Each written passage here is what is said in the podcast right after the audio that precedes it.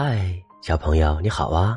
今天晚上乔哥老师要给你讲的故事是《月光森林的诺比》。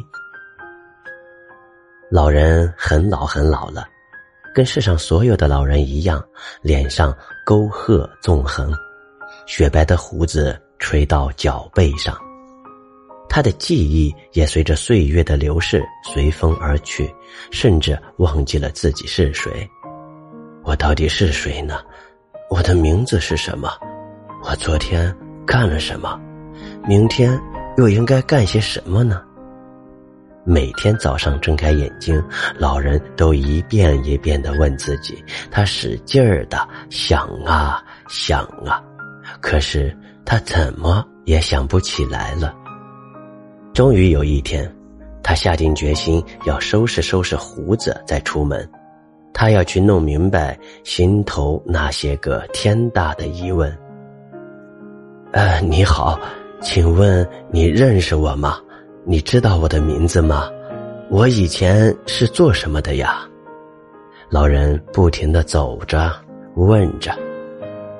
呃。你虽然很老了，脸上生出这么多皱纹，胡子比头发还要长，但我小时候见过你，记得你是大大的鼻子，你是诺比。终于，在繁华的兔拉拉城，有一只穿着西装、打着领带的中年兔对他说：“原来我是诺比，这个名字还不算最糟。”老人心里想，他松了一口气。功夫不负有心人，终于知道了自己的名字。那我以前是做什么的呢？诺比老人满怀希望的问：“你嘛，你就是一个画家，你给我们城里的贵人画肖像画，长长的耳朵会动来动去，好玩极了，很值钱的哟。”那只中年兔两眼放光。诺比，你能给我画一幅肖像吗？我付你一千个兔子币。中年兔请求说：“其实诺比的一幅画现在已经可以换一栋大大的兔子别墅了。”啊，对不起，我已经不记得我这双手曾经握过画笔了。诺比老人抱歉的看了看自己苍老的双手。中年兔眼里的火光忽的熄灭了，他失望的离开了，连头都没回。诺比老人继续往前走，在更加繁华的熊拉拉城，有一只老熊也认出了他。我记得你，记得你眸子里金色的烟花，你是诺比，那个伟大的建筑师。一只老熊激动的握住他的双手。建筑师，诺比老人茫然的看了看四周，望不到边也望不到顶的高楼，心中不禁感到有些压抑。啊，对，我带你去看你那些了不起的设计。老熊热心的拉着诺比满城转。那个是你设计的彩蛋大剧院，神奇的浮在一池碧水之中。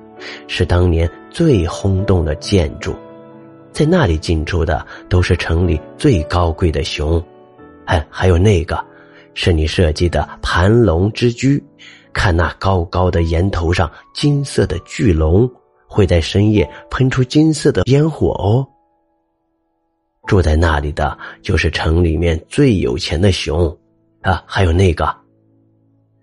老熊热心的为诺比指点着，帮他回忆自己辉煌的过去。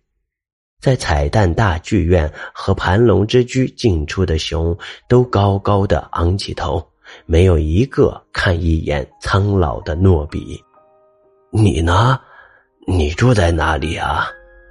诺比老人一点儿都不喜欢那些看上去怪模怪样的建筑，他问老熊。老熊带着诺比蹒跚着穿过宽敞闪亮的大街，钻进狭窄阴暗的小巷，来到尽头的一间棚屋。棚屋歪歪斜斜，眼看就要倒掉了。你就住在这种地方？诺比老人难以置信，差点被自己的长胡子绊了一跤。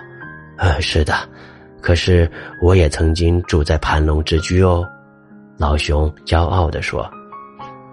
诺比老人难过的低下头，他很想为老熊设计一间漂亮的房子，可怎么也想不起那些复杂的力学公式。沉默了一会儿，他转过身，沿着来时长长的小巷，离开了熊拉拉城。